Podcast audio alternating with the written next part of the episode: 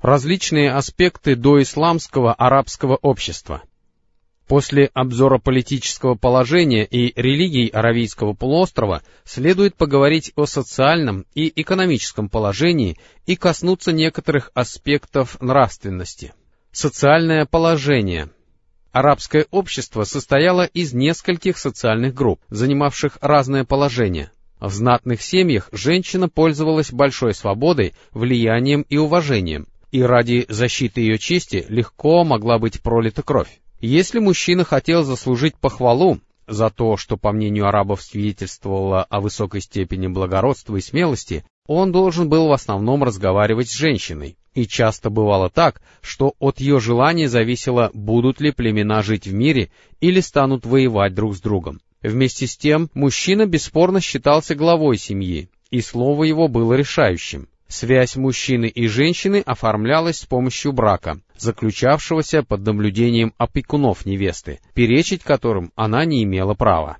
Так обстояли дела среди знати. Что же касается прочих социальных групп, то связи между принадлежавшими к этим группам мужчинами и женщинами можно охарактеризовать не иначе, как безнравственность, бесстыдство и разврат. В хадисе, приводимом в Сунан Абу Дауда и передаваемом со слов Айши, да будет доволен ею Аллах, сообщается, что в доисламские времена практиковалось четыре вида браков.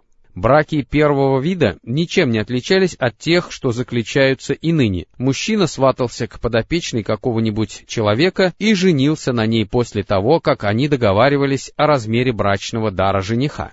Суть другого вида брака сводилась к тому, что после того, как у жены какого-нибудь человека прекращались месячные, муж мог послать ее к другому мужчине, чтобы она зачала от него. Сам же он не прикасался к ней, пока не выяснялось, что она забеременела от другого, а потом он снова мог спать со своей женой, если хотел.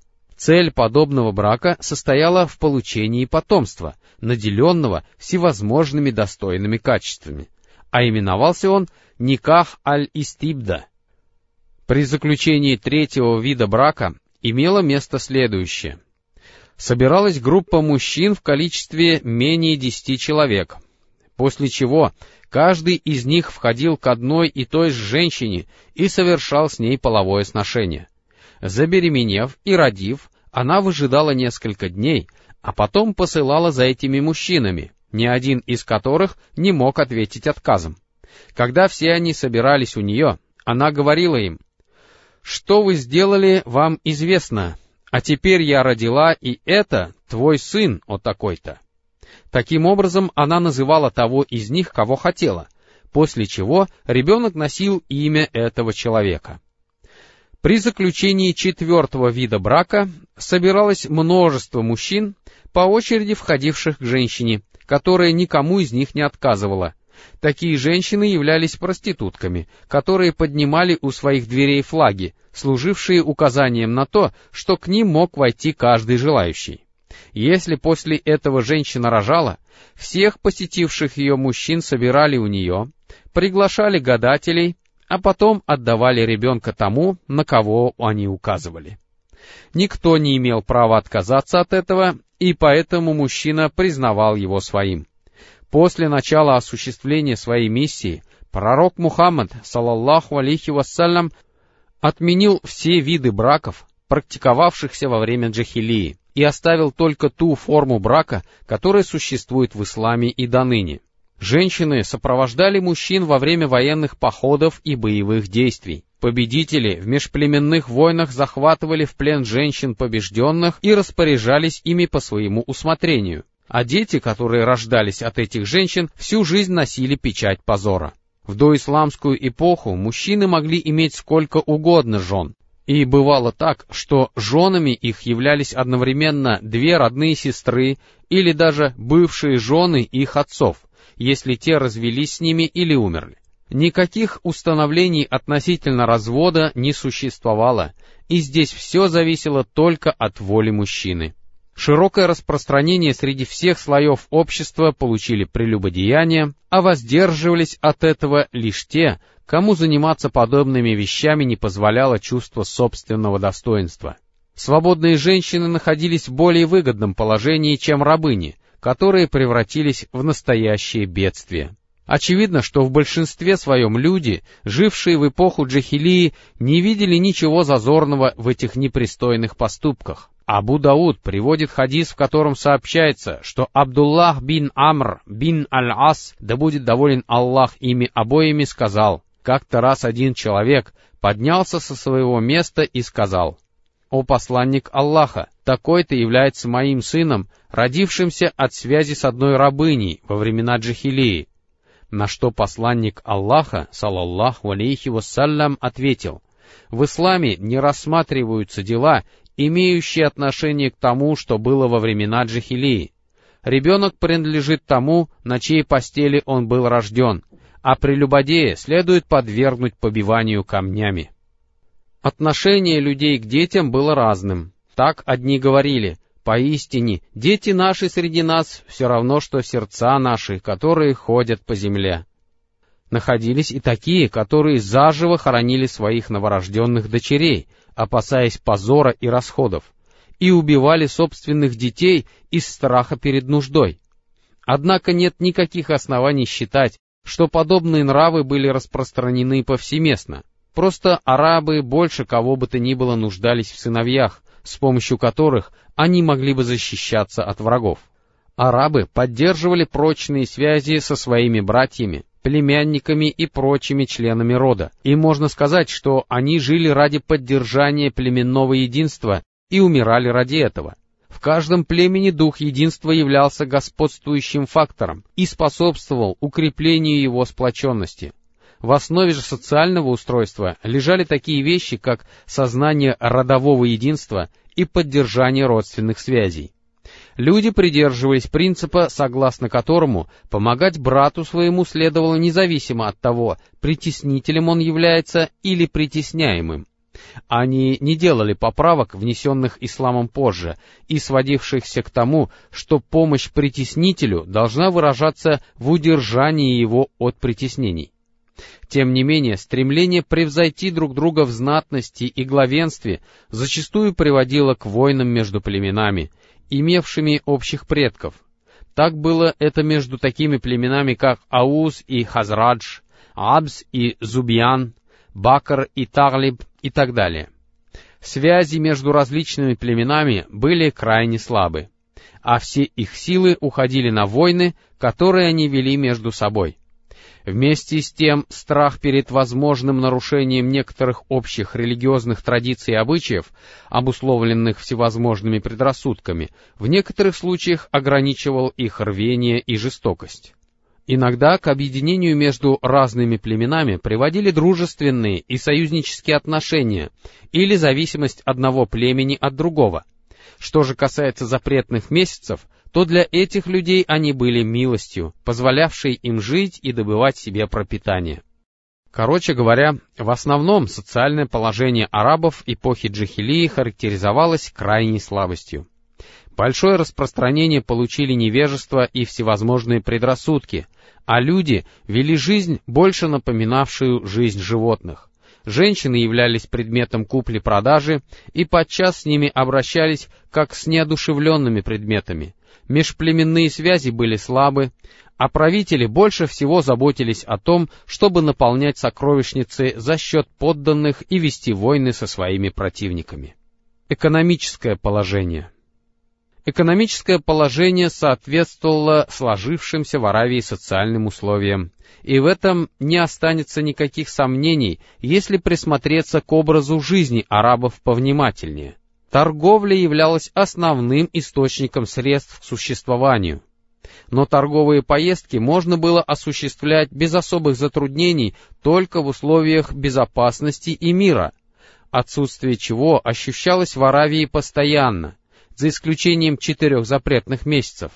Именно в эти месяцы действовали известные торговые ярмарки арабов, которые собирались в Укязе, Зуль-Маджазе, Маджанне и других местах. Ремеслами арабы занимались меньше, чем представители любого другого народа. а ткачеством, выделкой кожи и некоторыми другими видами ремесел, которые все же получили среди них определенное развитие, в основном были заняты жители Йемена, Хиры и районов, граничивших с Шамом. Справедливости ради надо сказать, что население внутренних районов Аравии занималось земледелием и скотоводством, а все женщины пряли пряжу. Однако войны ставили под угрозу и это, в результате чего общество в целом страдало от бедности, голода и нехватки одежды. Нравы. Невозможно отрицать, что в доисламскую эпоху арабы совершали дурные поступки, предавались порокам и делали много неприемлемого для здравого ума и сердца. Однако им были свойственны и достойные нравственные качества, вызывающие у людей восхищение. Ниже перечислены некоторые из таких нравственных качеств. Щедрость. Арабы соревновались друг с другом в проявлениях щедрости и гордились ею, а восхвалению этого качества была посвящена добрая половина их стихов.